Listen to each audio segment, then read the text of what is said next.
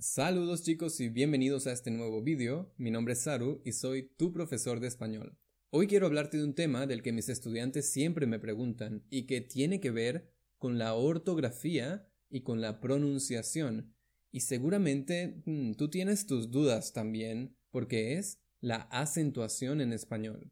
La acentuación significa que a veces, en algunas palabras, tienes que poner un acento el acento es un símbolo que normalmente ponemos en las vocales para señalar que esa vocal o esa sílaba, ¿sí? esa parte de la palabra, es la que debes pronunciar con más fuerza. Vale, vamos a relajarnos un poco y te cuento entonces todo lo que necesitas saber sobre la acentuación en español.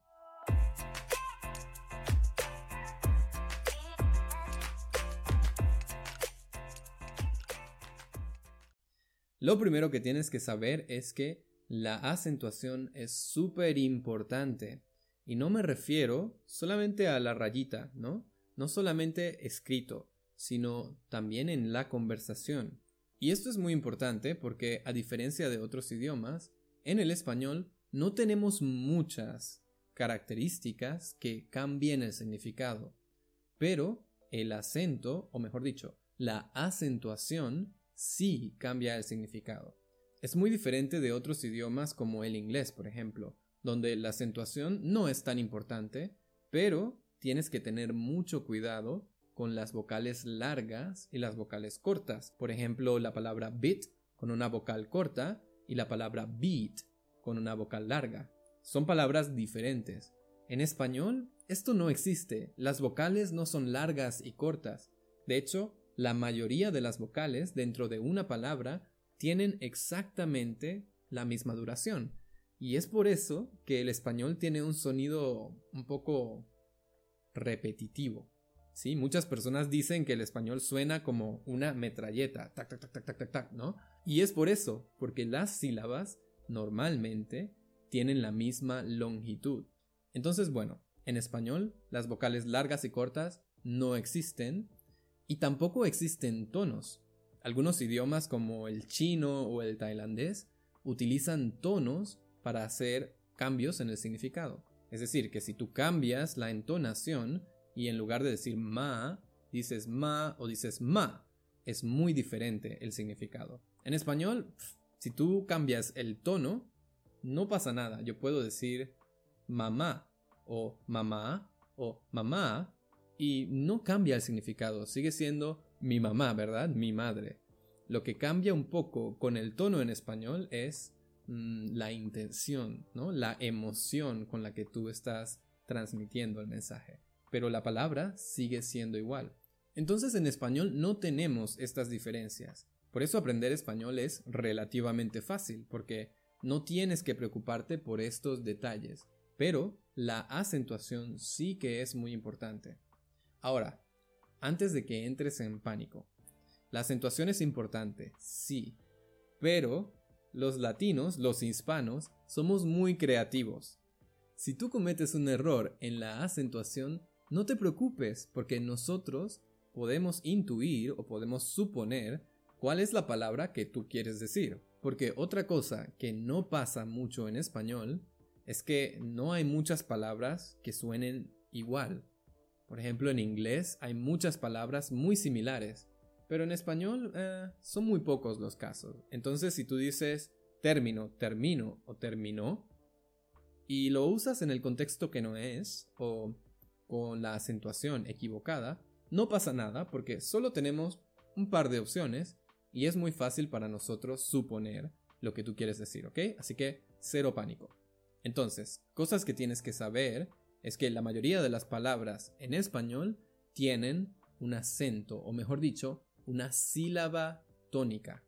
Esto significa que en una palabra que tiene dos o más sílabas, dos o más partes, por ejemplo la palabra mamá tiene dos sílabas o amarillo tiene cuatro sílabas, siempre hay una de esas sílabas que tiene un sonido más fuerte, que tiene un sonido más alto. Y esa sílaba fuerte es la sílaba tónica. ¿Sí? Es muy importante porque dependiendo de dónde está la sílaba tónica, puede cambiar o puede no cambiar el significado. Hay palabras que solamente tienen una forma, pero hay otras que si mueves la sílaba tónica, cambias un aspecto de la palabra. A veces el significado total o a veces el tiempo verbal. Como te dije antes, la palabra término, el término, es un sustantivo. En cambio, la palabra termino, con la sílaba tónica en el centro, es un verbo en presente, en la primera persona singular presente. Significa que yo acabo algo, ¿no? Que llego al final de una actividad. Y si yo muevo la sílaba tónica al final y digo terminó, sigue siendo el verbo, pero cambia de tiempo verbal. Significa que estoy hablando en pasado, específicamente él terminó o ella terminó, ¿sí? Una tercera persona singular. Entonces, Saru, ¿qué hago? ¿Cómo puedo saber dónde pongo la acentuación, dónde pongo la sílaba tónica? Bueno, tranquilo, porque el español es muy regular y es muy fácil saber. Lo primero es que si tú estás leyendo y en la palabra no hay ningún acento, ¿sí? no se ve un acento encima de una vocal, significa que muy probablemente, casi 90% de los casos, el acento está en la sílaba del medio, en la sílaba penúltima. La última posición es la última la posición antes de esa es la penúltima. Y hay muchísimos ejemplos de esto porque la mayoría de las palabras, especialmente los sustantivos, caen en este grupo. Por ejemplo, la palabra amigo. Amigo. No tiene un acento, ¿verdad? No puedes escribir un acento en esta palabra. Y como no lo veo, normalmente pongo la entonación en la segunda. Amigo. Amigo. ¿Sí? Lo mismo sucede con la mayoría de los verbos conjugados, por ejemplo, como. ¿ya? Yo como pizza. No pongo un acento, pero digo como, como. La sílaba más fuerte, la sílaba más alta, es la penúltima sílaba. Y lo mismo pasa con muchos adjetivos y muchos adverbios. Entonces, como regla general, si no hay un acento escrito, intenta pronunciar la sílaba tónica en el medio, ¿sí? O en la penúltima sílaba. Normalmente está bien, normalmente va a funcionar. Claro, hay excepciones. Por ejemplo, una excepción de esto son los verbos en infinitivo. Los verbos en infinitivo tienen siempre, siempre, siempre, sin excepción, la sílaba tónica en la última. Por eso digo comer, amar, abrir, estudiar, y bueno, a estas palabras que tienen el acento en la penúltima sílaba se les llama palabras graves. Vale, ya conocemos esa regla general que nos puede salvar la vida la mayoría de las veces.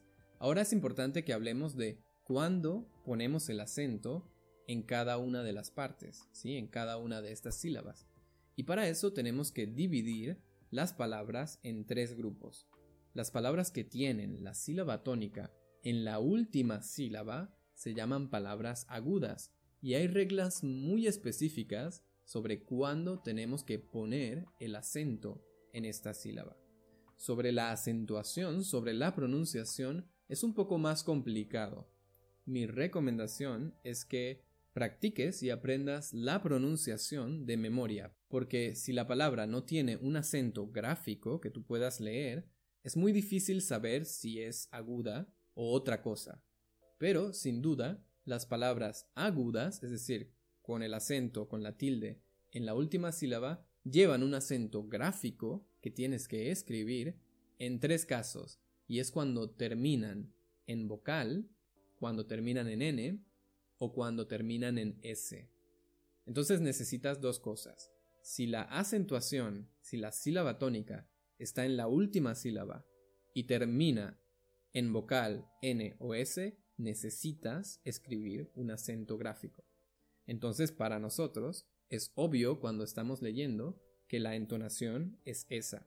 Por ejemplo, muchos verbos en el pasado terminan en vocal como saltó, amó, habló, cantó, Igual que muchas palabras que terminan en ON como canción, acción, camión, etcétera, etcétera. Y palabras que terminan en S como inglés, francés, danés.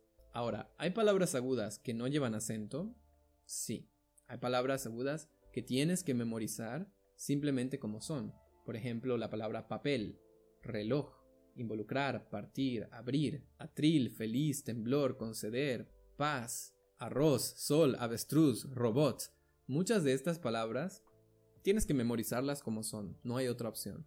Pero, por lo menos ahora sabes que si terminan en N, S o vocal y la sílaba tónica está al final, tienes que escribir ese acento, ¿ok? Ahora, si la sílaba tónica está no en la última, sino en la penúltima sílaba, ya conoces la regla. Si no hay acento gráfico, si no hay un acento escrito, seguramente es porque la sílaba tónica está en esta, ¿no? Pero, en algunos casos, sí tienes que escribir un acento gráfico. Y es precisamente cuando la sílaba tónica está en la penúltima y estas palabras terminan con una consonante que no es N y que no es S. Por ejemplo, las palabras débil, túnel, lápiz. Sí, terminan con una consonante, pero no es N y no es S. Bueno, hay muchas palabras así como revólver, árbol, cárcel, césped, azúcar, tórax, cráter, látex y muchas más en las que seguramente necesitas un acento. Y sin acento ortográfico hay muchísimas más. Te puedo leer un par. Hombre, domingo, viernes, continente, posible, volumen, patean, legumbre, libreta, naranja, estaba, zapato, grave, nido, catapulta, camisa, silla, fruta y muchas más, ¿ok?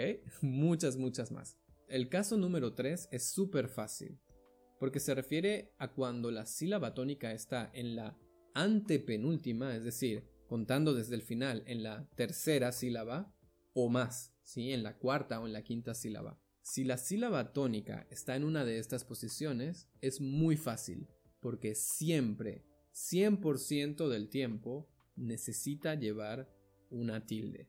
No hay una excepción. Siempre necesitas un acento gráfico en las palabras de este grupo, que por cierto se llaman palabras esdrújulas, cuando está en la tercera posición, en la antepenúltima, o si está en otra posición mucho más atrás, decimos sobre esdrújula. Y son palabras como por ejemplo estas, teléfono, esdrújula, rápido, ejército, insólito, miércoles, sábado, América, oxígeno, pájaro y muchas más, ¿ok? No importa cuál es la vocal o cuál es la consonante del final. Aquí la regla es que siempre lleva acento. Y palabras sobre esdrújulas con el acento en la cuarta o en la quinta sílaba son por ejemplo cómpramelo, ágilmente, rápidamente, hábilmente, piénsatelo, cómetelo y muchas más, ¿ok? Y bueno, con esto espero que tengas una mejor idea sobre cómo reconocer la sílaba tónica y cuándo poner un acento o no poner un acento en una palabra. Esta información se refiere solamente a las palabras individuales, pero hay otro aspecto que es muy importante y que sí cambia el significado en español, y es la entonación. Y esto se refiere prácticamente a cuál es la melodía que usamos al hablar cuando consideramos una frase larga o una frase completa, no solamente una palabra, sino toda la frase.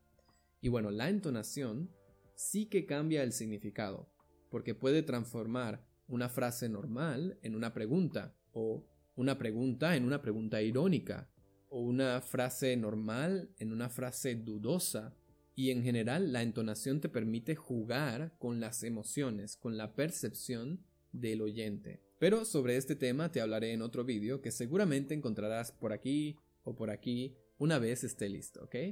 Si te ha gustado este video no olvides darle like y suscribirte para que recibas notificaciones cuando yo publique otro video. Y pues no olvides que puedes escuchar mi podcast Say in Spanish en todos lados o si prefieres estudiar con materiales exclusivos que yo he preparado para ti y que tienen relación con la cultura, con la música, con los viajes y un montón de temas súper interesantes, te invito a conocer mi área de miembros en holasaru.com. No olvides seguirme en las redes sociales como hola.saru y si quieres continuar estudiando conmigo, puedes hacer clic en alguno de estos vídeos que están en la pantalla y yo me alegro de que estés aquí, ¿ok? Nos vemos pronto. Chao.